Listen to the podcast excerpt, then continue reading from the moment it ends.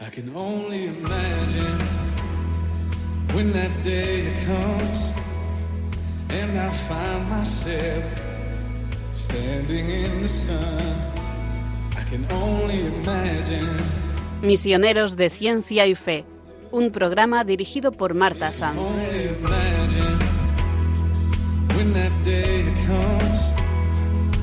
I find myself standing in the sun.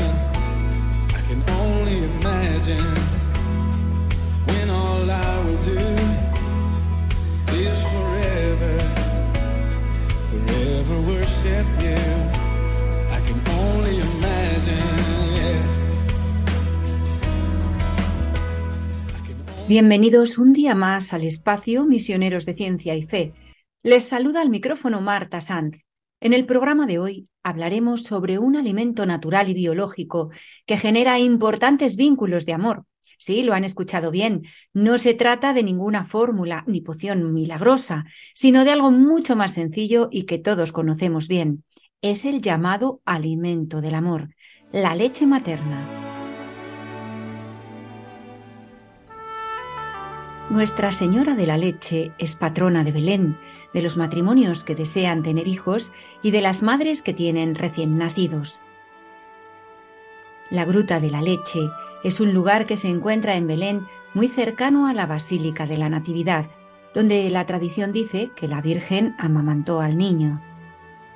Una gota se derramó sobre una roca que cambió su color haciéndose blanca. Debido a esto, piedras de la gruta, formadas de carbono de calcio, eran consideradas reliquias en los primeros siglos, pues al diluirlas en agua, éstas tomaban aspecto de leche. Al santuario levantado en este lugar acuden numerosas mujeres a pedir a la Virgen que les mejore la calidad de su leche materna y la gracia de ser madres. La Virgen Madre del Niño Jesús, cuidando su tierno cuerpo y alimentándolo durante los largos meses de su fragilidad humana, ha inspirado a madres y embarazadas desde el nacimiento de Jesús en Belén. Las catacumbas de Roma del segundo siglo muestran a la Virgen Santísima alimentando al niño Jesús.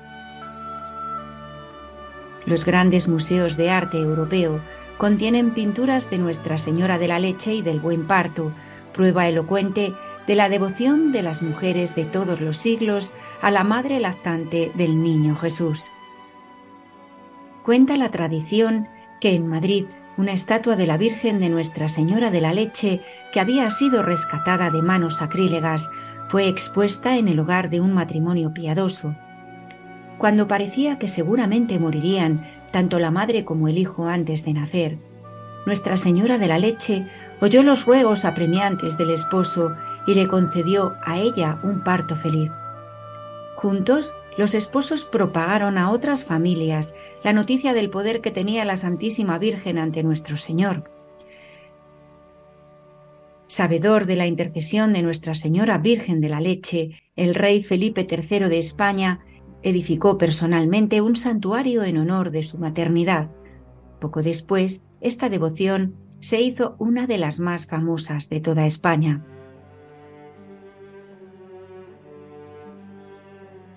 Hacia el 1600, los colonos españoles, como señal de su amor a la Madre lactante de Jesucristo, establecieron el primer santuario dedicado a la Santísima Virgen María en lo que hoy es Estados Unidos, bajo el nombre de Nuestra Señora de la Leche, cuya imagen era copia de la que se veneraba en Madrid. La imagen original fue destruida en 1936 durante la Guerra Civil Española al ser devastada la iglesia de San Luis donde se encontraba. Pero la réplica que se halla hoy en el estado de Florida, en Estados Unidos, sigue siendo muy venerada. Nuestra Señora de la Leche y del Buen Parto se conserva en la capilla de Estados Unidos mediante una preciosa estatua de la Virgen tiernamente amamantando. Miles de madres acuden todos los años al santuario para pedir la bendición de la maternidad, logrando la intercesión de Nuestra Señora de la Leche, a fin de que Dios les conceda un buen parto, como asimismo hijos contentos y piadosos. Numerosas imágenes con el mismo título las tenemos en Orense, Astorga, Palas del Rey, Valencia, también en Pisa, Budapest, Portugal, en fin, en numerosos lugares de culto que se extienden por todos los lugares del mundo. Puedo imaginarme, Señor, cómo será al estar junto a ti. Puedo imaginarme lo que allí veré La leche materna ha sido durante toda la existencia del ser humano el único alimento que el recién nacido y el lactante pequeño podían recibir para sobrevivir.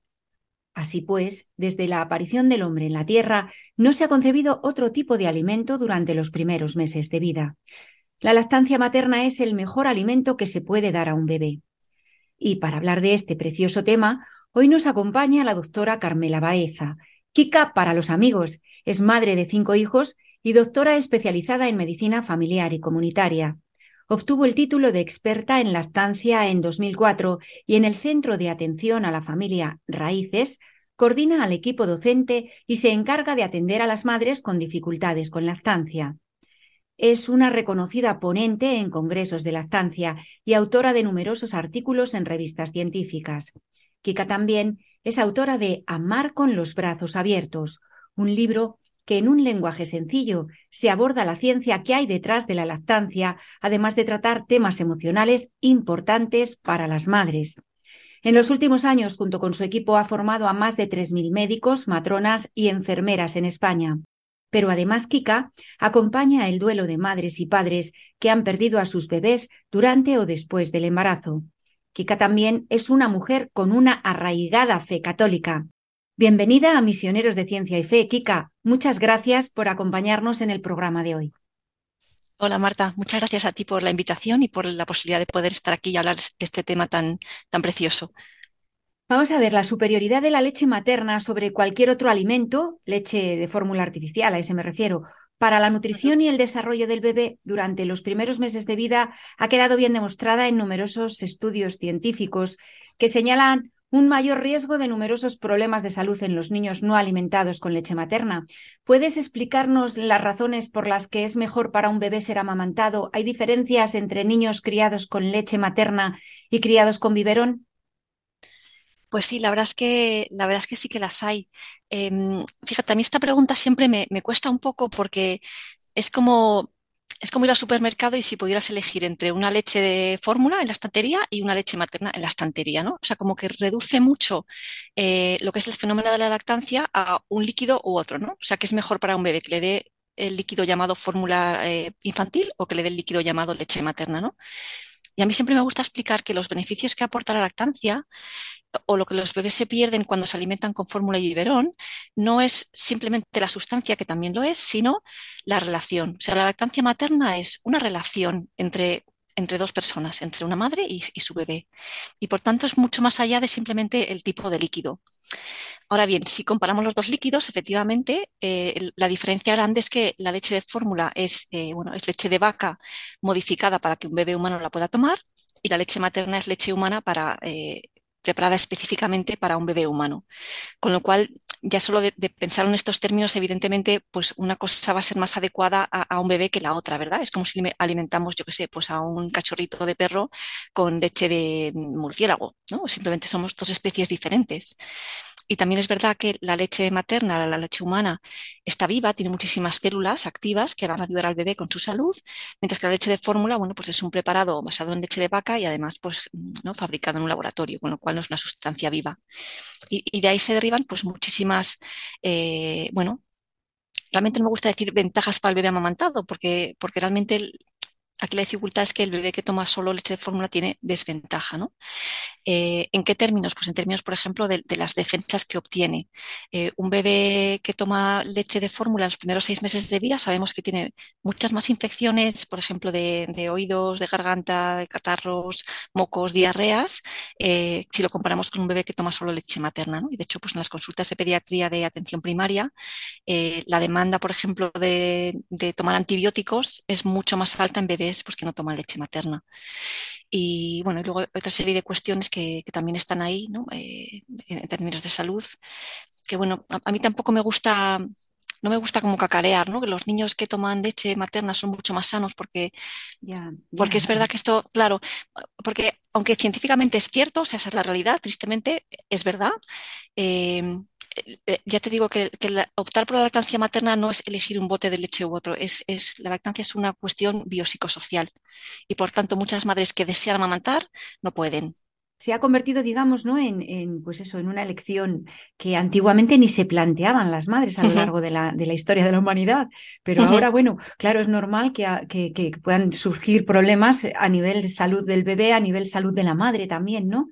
Eh, se ha visto, por ejemplo, en los niños sí que se había visto, bueno, se ha visto siempre con frecuencia más dermatitis atópica, alergia, asma, enfermedad celíaca, eh, enfermedades inflamatorias intestinales, obesidad, diabetes mellitus, en fin, que ahora sí que es verdad que los niños, como las leches de fórmula están también adaptadas y también hechas, sí que se les ve crecer gorditos, así fuertes, como muy sanotes, pero vamos, que, que lo que es el, la gordura no quiere decir nada comparado en un bebé, ¿no? Que la- les encanta verle el lustre a las madres ahí gorditos, pero que no tiene nada Eso que ver con la salud, Eso es.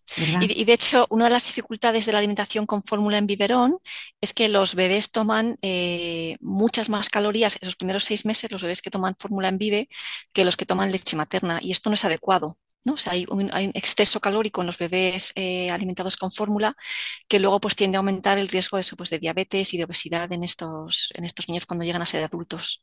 Fíjate lo que hace el desconocimiento muchas veces.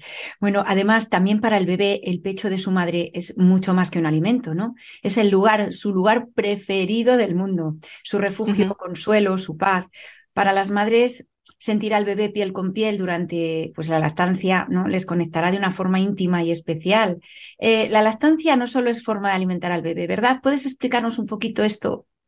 Sí, claro que sí. Esto, esto es un tema que además me, me gusta mucho, ¿no? Siempre me, me- gusta explicar que la lactancia materna es una, es lo que he comentado antes, es una relación. Y es una relación preciosa eh, a cuatro niveles, ¿no? El, el primer nivel es como el nivel más, más básico, más biológico. Es decir, cuando la madre amamanta a su bebé, fijaros qué precioso, la, madre, eh, su cuerpo detecta pues, en, en qué ambiente están, ¿no? Pues qué bacterias en el ambiente, qué virus, y la madre fabrica defensas específicas para su bebé y las pasa a través de la leche. De forma que hemos visto que, por ejemplo, si una madre está con su bebé en la playa y le da el pecho y analizamos esa leche, es diferente que cuando luego esa madre vuelve a la ciudad y le da el pecho a su bebé, porque la leche se adapta al lugar donde está la madre para poder procurar defensas específicas a cada bebé.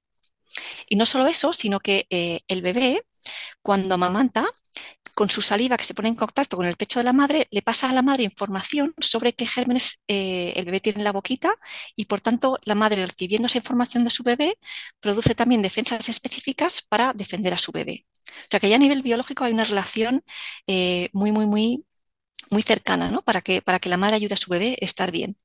Luego el segundo nivel es ese nivel físico, ¿no? Eso, eh, la lactancia materna, los bebés que toman el pecho, eh, sobre todo las primeras semanas y primeros tres meses o así, las tomas son bastante frecuentes, ¿vale? O un bebé a lo mejor amamanta cada hora y media, dos horas, tres, eh, pero digamos que tal y como está hecha la leche materna, el bebé requiere hacer tomas frecuentes y esto hace que la madre le tenga que tener en brazos mucho tiempo, ¿vale? Es decir, bonito la lactancia, eh, claro, la lactancia eh, favorece que ese contacto sea muy frecuente. ¿Vale? Con todo lo que esto implica para el bienestar del bebé, en, en términos de que le ayuda a regular su temperatura corporal, sus niveles de azúcar, su frecuencia cardíaca, su frecuencia respiratoria. O sea, que la madre, digamos que no da a luz y deja su bebé suelto en el mundo, sino que da a luz y luego durante los meses siguientes le ayuda físicamente a irse incorporando de la manera más sana, precisamente por este contacto íntimo y constante al que, facilita la, la lactancia, ¿no? Y luego el, tercer nivel, ya hemos visto el biológico y el físico, el tercer nivel es el nivel psicológico. Y esto es muy importante. Cuando, un bebé nace, eh, hay un, unos pocos días, incluso semanas, en los que necesita eh, entender de forma muy básica cómo es el mundo en el que ha nacido. ¿Vale? Entonces, lo que necesita saber es si el mundo es un lugar seguro o es un lugar peligroso. ¿Y cómo, cómo aprende eh, cómo es el mundo? Pues según la relación en la que esté. Si el bebé nada más nacer es acogido por su madre, lo tiene en brazos, lo amamanta, le, da muchos mimos, besos, masajes, lo cuida, lo habla, eh, es decir, una relación física intensa y muy cercana con su bebé, el bebé dice, el mundo es un lugar seguro. Y sabemos que estos bebés luego van a ser a largo plazo personas eh, con una salud emocional mucho más adecuada. ¿Cuál es el, lado contrario? Pues un bebé que nace, se lo separa de su madre, se le lleva a un nido, eh, pasa horas y días eh, pues con poco contacto con su madre, le alimentan otras personas. Todo esto, cuanto más, cuanto más radical sea la separación y más tiempo se prolongue, peor ajuste emocional y social va a tener este bebé, este niño, según vaya creciendo. Entonces, esto es muy importante. Ahora mismo, de hecho, es un campo eh, que se está desarrollando mucho, se llama la ciencia de la crianza, y se está encargando, pues, sobre todo, por ejemplo, el doctor Nils Bergman, y, es espectacular, ¿no? Porque empezamos a ser conscientes de la importancia de, estos primeros días y, semanas y meses y del, del impacto que tienen los cuidados físicos inmediatos y, cercanos que da la madre a su bebé, ¿no? Sí. importante que es esa alianza, ese, ese contacto, ese cariño para la madre y el bebé. Eso es. Y luego el, el, cuarto nivel sería el nivel espiritual. Lo que más alegría me da en la vida y más paz me da es saber que soy querida, ¿no? Saber que hay, que hay un Dios que me abraza y me sostiene y que me ama como soy, ¿no? Sin condiciones. Y esto es lo que un bebé, esto es lo que un bebé aprende nada más nacer si está con su madre. ¿Qué es lo que aprende? Soy querida. Eh, no, esta, esta bebé, vamos a poner que es una bebé, una niñita. Soy querida, soy abrazada, eh, aunque llore, aunque tenga hambre, se me alimenta, se me sostiene, se me acompaña, se me ayuda, ¿no? Y esto que, claro, un recién nacido no, no lo entiende a nivel, a nivel de palabras, ¿no? Pero es una certeza que se te queda grabada dentro, ¿no? Esta certeza de que pase lo que pase, soy querida, tengo un valor infinito. Y para mí este es uno de los valores principales que tiene la lactancia materna, ¿no? que propicia este, este mensaje que mandamos al bebé. De hecho, es precioso, por ejemplo, Santa Teresa de Jesús muchas veces en, algunos textos habla ¿no? de, cómo recibir la gracia y el amor de Dios es como, como un bebé que está al pecho, ¿no? que dice que recibe la leche y el amor sin saber lo que está recibiendo, pero que queda y le hace crecer. ¿no? Qué maravilla, qué maravilla, Kika. Vamos a reflexionar sobre lo que nos acaba de contar la doctora con este bonito tema musical.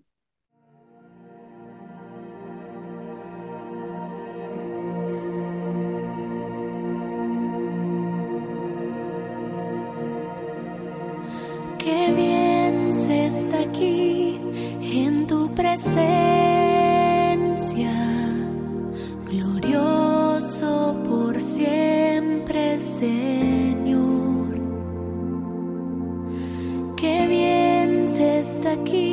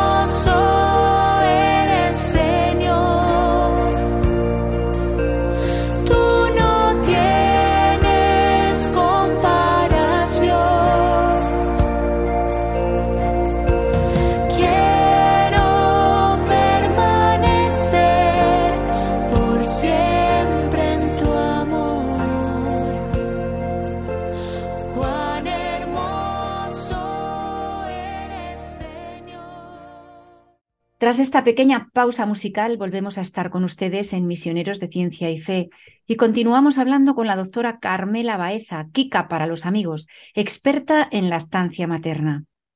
Eh, doctora, ¿Cuánto tiempo se recomienda amamantar al bebé? ¿Crees que las mamás actuales mantienen las recomendaciones de las sociedades científicas respecto al tiempo saludable pues mira, eh, las recomendaciones actuales son eh, de ofrecer lactancia materna de forma exclusiva, es decir, solo leche materna hasta los seis meses de la vida, de, vida del bebé, aproximadamente, y a partir de los seis meses seguir ofreciendo el, pecho y además ya empezar a introducir otros alimentos, ¿no? Con, pues, al, ritmo y la velocidad que el bebé esté preparado para recibir.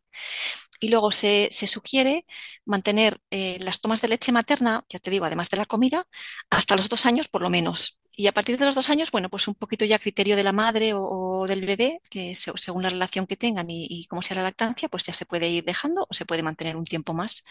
Y ahí no hay, no hay criterio científico tan, tan claro. La dificultad aquí un poco es, bueno, pues que la, vida moderna en la que vivimos, pues no, no propicia este, ¿no? lograr estas pautas eh, que se nos proponen como las más saludables para la madre y para el bebé. Ahí está. En España, por ejemplo, o en los países occidentales, estas cifras de lactancia materna no son las deseables, ¿verdad? Eso es, eso es, son, son bastante más bajitas. Sí creemos que la tasa de iniciación de, la lactancia pues está en torno al 80%, o sea que de entrada pues la mayoría de las madres desean amamantar y, lo, empiezan y lo, intentan, ¿no? Pero sí creemos que va decayendo claramente y en torno al tercer, sobre todo tercer, cuarto mes, que es cuando en, España en concreto comienza la, ¿no? Tenemos una baja maternal ahora mismo 16 semanas eh, y bueno, pues en ese momento las madres, muchas de ellas les resulta absolutamente imposible compaginar eh, la lactancia con el, con el trabajo fuera de casa. Sí, bueno, eso unido también a las bajas paternales que ahora se están llevando a cabo, ¿no? Que para que se turnen, entonces eso también puede dificultar a lo mejor la, lactancia. Eh, sí, sí. De, hecho, si me permites, eh, ahí se están generando a veces situaciones muy dramáticas, porque fíjate, nos ponemos en el caso en que una madre está eh, criando a su bebé con lactancia materna, se acercan los cuatro meses, la madre se tiene que incorporar al trabajo y el padre se, queda, se va a quedar en casa con el bebé.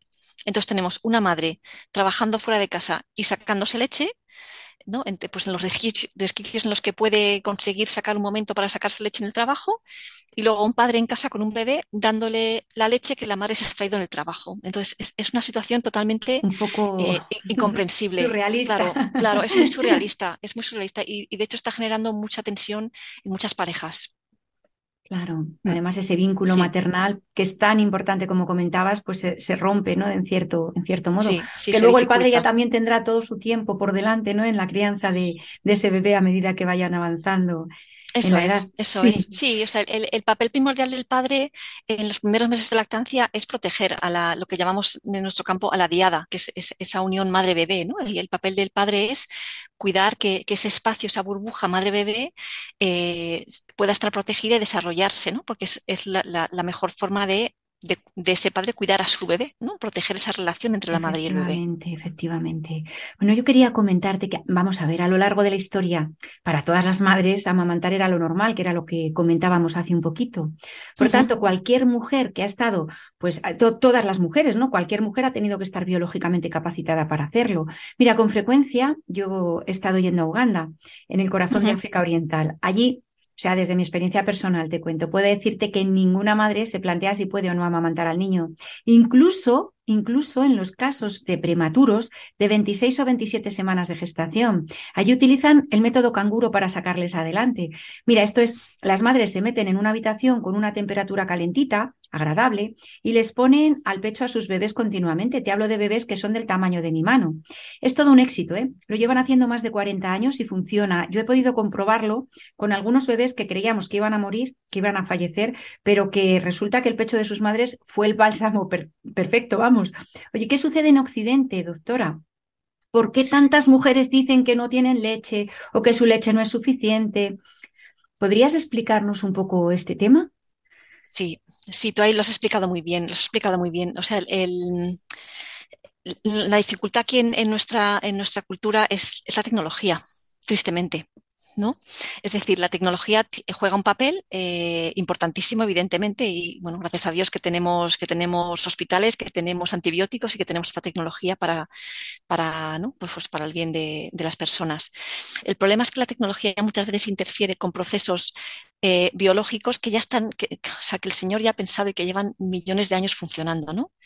Entonces, em, ¿cuál, es, ¿cuál es la cuestión? Que la lactancia está diseñada para ocurrir de forma inmediata después de un, de un parto, ¿vale? Es decir, la madre está embarazada, da luz y nada más nacer, su bebé, ella lo toma en brazos y lo coloca sobre su pecho y el bebé está diseñado para amamantar ya nada más nacer. Es un comportamiento innato que tiene y que, digamos que en cuanto se coloca sobre la madre, no lo puede evitar, se pone a buscar el pecho y se pone a amamantar, ¿no?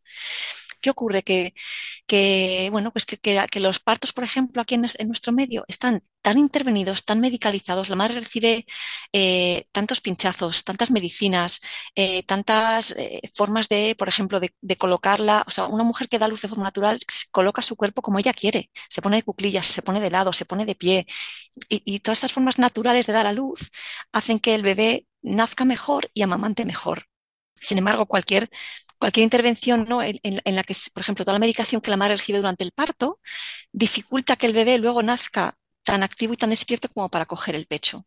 Entonces ya empezamos con dificultad. O sea, se van, se van metiendo muchas interferencias eh, en la capacidad materno-infantil de amamantar de forma natural.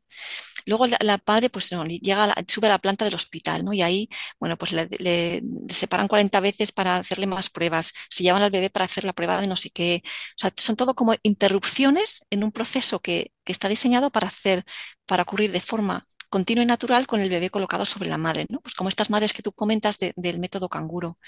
Ahora sabemos que efectivamente los prematuros eh, a los que se deja sobre el cuerpo de su madre, y por supuesto aquí, eh, o sea, si el bebé necesita oxígeno, se lo vamos a poner, ¿no? O si necesita pues cualquier medicación de las que requiere un bebé prematuro, se lo vamos a poner, pero en vez de separarlo de la madre y tenerlo en la incubadora, vamos a dejarlo sobre el cuerpo de la madre y ponerle su oxígeno y su CPAP y su surfactante, lo que le haga falta, ponérselo sobre el cuerpo de la madre, O sea, la madre es el hábitat donde el bebé se desarrolla.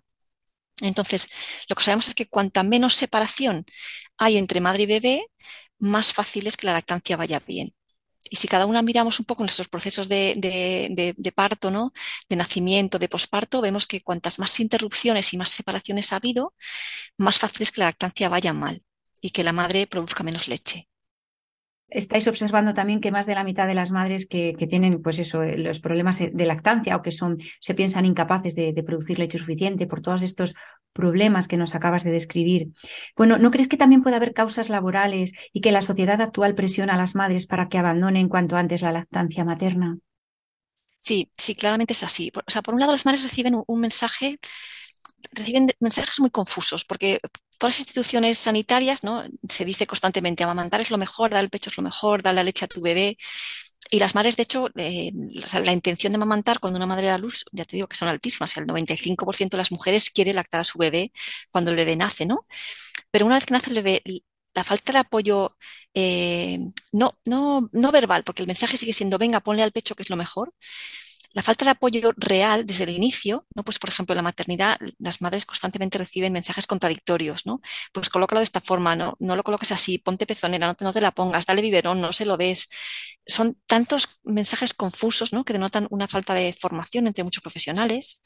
Eh, que ya por, ahí por el camino muchas eh, abandonan, ¿no? Pues porque tienen, por ejemplo, dolor y, nadie les sabe apoyar o acompañar o, quitar ese, ese dolor, ¿no? Que no debería haber dolor en la lactancia.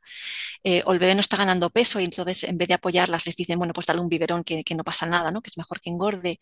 Entonces hay una falta de apoyo eh, real a las madres, real práctico, quiero decir, y eso es lo que nos pierde la gran mayoría de las lactancias en las primeras semanas. Qué Y después lo que, sí, es, un- es una pena. Y luego lo que comentas, ¿no? Pues todas estas políticas de, bueno, pues de que, que volver al trabajo, de que el- lo, lo que cuenta es, ¿no? La, la productividad eh, a ese nivel y, y La nadie presión social, efectivamente. Sí, sí, Mm. ¿no? Y nadie tiene en cuenta de que realmente, o sea, no, no hay un trabajo mayor y una aportación mayor a la sociedad que la de criar una persona eh, emocionalmente sana y estable para la siguiente generación. Imagino, Kika, que con tu, que, que en tu libro eh, habrás hablado de temas, las pinceladas que hemos ido tocando a lo largo de, de este programa.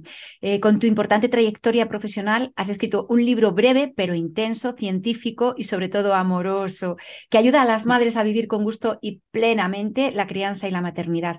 Mira, me gustaría si puedes hacernos un brevísimo resumen en líneas generales, en un par de minutos, sobre el, sobre el librito titulado Amar con los brazos abiertos. Sí, nada, la verdad es que es un libro muy, muy sencillo que, bueno, sentí la necesidad de, lo, llevaba ahí como el corazón y, tenía ganas de, escribirlo y la verdad es que lo escribí muy rápido, ¿no? Y, lo que cuento es básicamente, pues un poco lo que hemos hablado en esta entrevista. La, la primera parte es un poquito sobre, eh, bueno, pues toda esta, esta, lo que aporta la lactancia, ¿no? De dónde viene toda esta, esta parte más biológica. Luego hablo un poquito de, de, bueno, pues todas las interferencias que pueden ocurrir durante el embarazo, el parto, el, el posparto y que, y que, pueden dificultar el amamantamiento. Y luego algunas claves muy, muy sencillas de cómo intentar pues, pues mejorar este proceso. Y al final los últimos dos capítulos pues son un poquito sobre pues, bueno, experiencias de madres en la consulta, experiencias mías en, en la crianza y un poquito sobre todo un, un deseo de, de, abrazar a todas esas madres, eh, bueno, pues de, de, abrazarnos entre todas, ¿no? Porque realmente la crianza hoy en día es compleja y, y, y yo creo que es que es sí, una siempre, un acompañamiento sí. tiene que venir bien a todas las madres, nos viene a sí. todas estupendamente, sobre todo en esa etapa, ¿no? Y además cuando las madres tienen esos cambios hormonales, se enfrentan a algo tan nuevo y tan valioso, ese regalo de Dios y del cielo. Vamos uh -huh. a escuchar esta canción, si os parece, mientras meditamos sobre lo que nos acaba de explicar la doctora.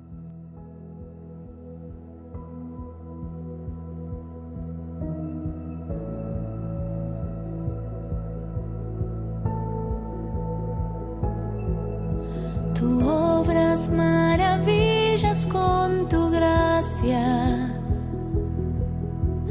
Nada es imposible en tus manos. Ven hasta lo más hondo de mi ser.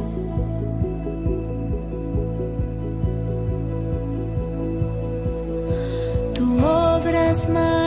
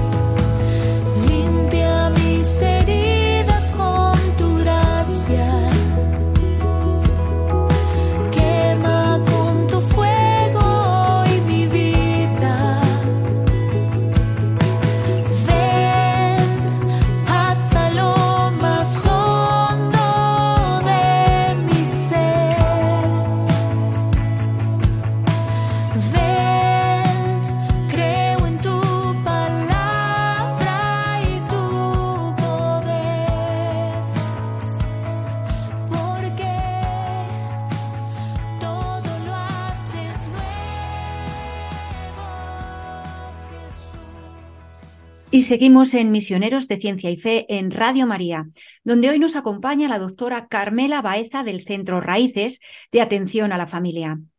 Kika, ¿qué te llevó a hacerte consultora de lactancia? ¿Podrías contarnos algo sobre tu historia personal? Sí, claro. Eh, pues mira, la verdad es que fue, bueno, fueron una, unas circunstancias muy intensas. Eh, yo me formé como médico, médico y luego médico de familia, el, el MI, la especialidad, y bueno, me casé con, nos casamos Carlos y yo. Y cuando estaba pues trabajando en un centro de salud, y ahí pues bueno, me quedé embarazada de nuestro primer bebé, de Javier. Y en la semana 20 del embarazo, pues me hicieron la ecografía típica y nos dijeron que tenía un problema en el corazón muy, muy grave, una hipoplasia del ventrículo izquierdo. Y, y, bueno, pues que probablemente iba a fallecer al, al, al, nacer y bueno, que se podía hacer una operación que era muy compleja, pero algunos niños sobrevivían, etcétera, ¿no? Entonces, bueno, pues claro, Carlos y yo nos pusimos manos a la obra a ver cómo podíamos ayudar a, nuestro pequeño Javier. Y, bueno, vimos que en Estados Unidos había un médico que había inventado una técnica para ayudar a estos bebés. Entonces, bueno, pues con la ayuda de, nuestra familia y amigos nos fuimos para allá. Eh, Javier nació allí en Estados Unidos y al día siguiente de nacer, pues, pues bueno, pues le, operaron una operación así muy importante. Y, y, el mensaje que yo recibía de los médicos ahí era, tú sácate leche, que es lo más importante que puedes hacer por tu bebé, ¿no? Entonces, bueno, pues yo me, adosé ahí al extractor de leche y, me pasaba horas y horas y horas pues produciendo leche para, para el pequeño Javier, ¿no? Que estaba ahí ingresado en la UBI. Entonces, bueno, el, el, realmente quien cuidaba a Javier era Carlos, porque yo estaba todo el día con el sacaleches. Y, y eso fue como, por tanto, mi, relación con, con Javier esa, esas tres semanas de vida, eh, pues fue, fue muy poquita, ¿no? Porque yo estaba con, pues eso, con la máquina y bueno, y a las tres semanas de vida, pues Javier falleció, ¿no? Tuvo una parada cardíaca y, se nos fue para el cielo. Y, yo me quedé con muchísima tristeza, ¿no? Mucho dolor de pensar, eh, ¿por qué tuve que elegir entre sacarme leche o estar con mi bebé, ¿no? ¿Por qué no podía haber hecho las dos cosas? Y así fue como me empecé a formar en este campo, pues de, averigüé que había una especialidad en lactancia materna, que es el título IBCLC, y dije, pues es que yo quiero trabajar en esto, ¿no? Me gustaría que, ninguna madre eh, que atraviese lo, lo, que hemos pasado nosotros tenga que elegir, ¿no? Entre la leche y su bebé, sino que pueda ser una sola cosa. Y es donde aprendí, pues, que la lactancia es toda una relación y no simplemente procurar una sustancia muy chula a tu bebé, ¿no? Y así empecé en este mundo y aquí estoy. Llevo pues casi 20 años no he pasado por ello, no te puedo decir que tiene que ser tremendo, ¿no? Lo que has vivido. Pero mm. ¿crees que, que, los que tienen fe lo superan mejor, Kika? ¿Puedes contarnos algún caso que te haya marcado?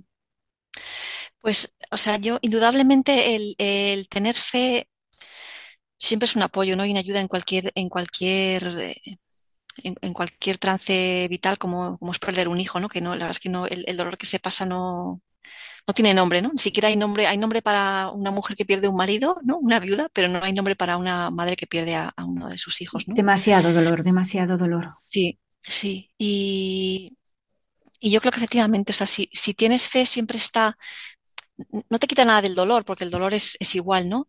Pero, pero, te regala la certeza de que de, que de alguna manera eh, algo hermoso va a brotar, ¿no? De esa semilla que ha quedado enterrada en la tierra del, del dolor, algo va a brotar y esa es mi experiencia ¿no? en estos 20 años de vida, el, el haber vivido eh, la muerte de Javier no me ha traído más que regalos, ¿no? Ya te digo, sin quitar nada del dolor y sin quitar que aún hay días que, que, que, que lloro, ¿no? Pensando en él y pensando en, en la tristeza de no, de no tenerle, ¿no? Aunque, bueno, pues tenemos aquí otros cuatro hijos estupendísimos. y aún así a veces te sorprendes, ¿no? ¿Cómo, cómo puede ser que todavía, que todavía le, le llore, ¿no? Pero esa certeza de que, de que ha sido para un bien, o, o, que el Señor ha sacado bien de esa circunstancia mala, ¿no? Que es perder un hijo, y luego la certeza de que algún día le voy a volver a abrazar, a mí me, me sostiene. Fíjate la cantidad de madres y padres a los que estás ayudando ahora, gracias a Javier, que es ahí el angelito que está, bueno, mm. está, pues eso, ayudándote y apoyándote desde el cielo, que, uh -huh. es una maravilla lo que estás haciendo con, con los padres en todo, el, pues, pues en toda esta primera fase, ¿no? Desde que nacen los niños. Mi papel es acompañar sobre todo, ponerme en el lugar de ese bebé, ¿no? De ese bebé que necesita ser, ser amado, ser abrazado para tener ese inicio, ese inicio grande en la vida. Y, y desde este lugar me es muy sencillo, ¿no? Acompañar, pues eso, a, a pues a, a, esta madre, a su bebé, mirarles con toda la ternura de la que soy capaz y que el Señor me regala. Y, y bueno, acompañarles en estos primeros pasos de, de su vida, ¿no? Ofreciéndoles amor, y enseñándoles uh -huh. a que lo más importante es eso, ¿no? Eh, que se amen, amarles.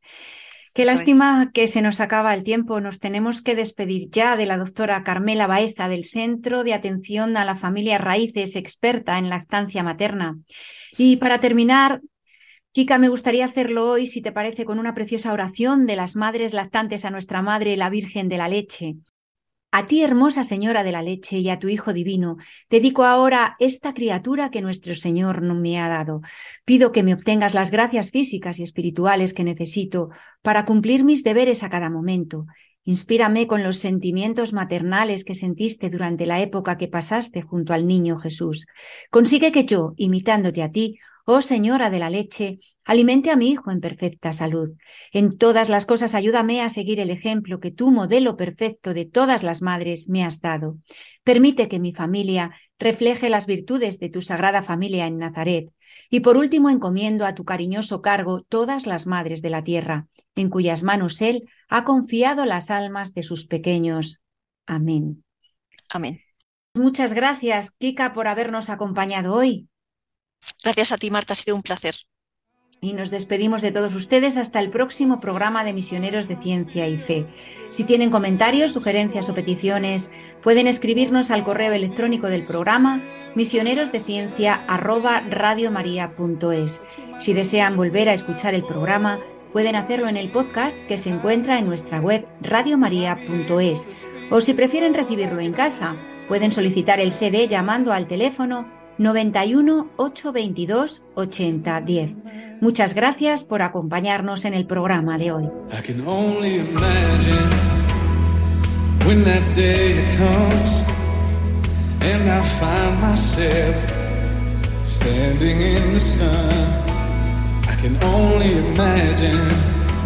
Misioneros de Ciencia y Fe, con Marta Sanz. Forever, worship you. I can only imagine, yeah. I can only imagine. Surrounded by your glory, what will my heart feel? Will I dance for you, Jesus? Or in all of you be still? Will I stand presence? Or to my knees, or will I fall? Will I sing?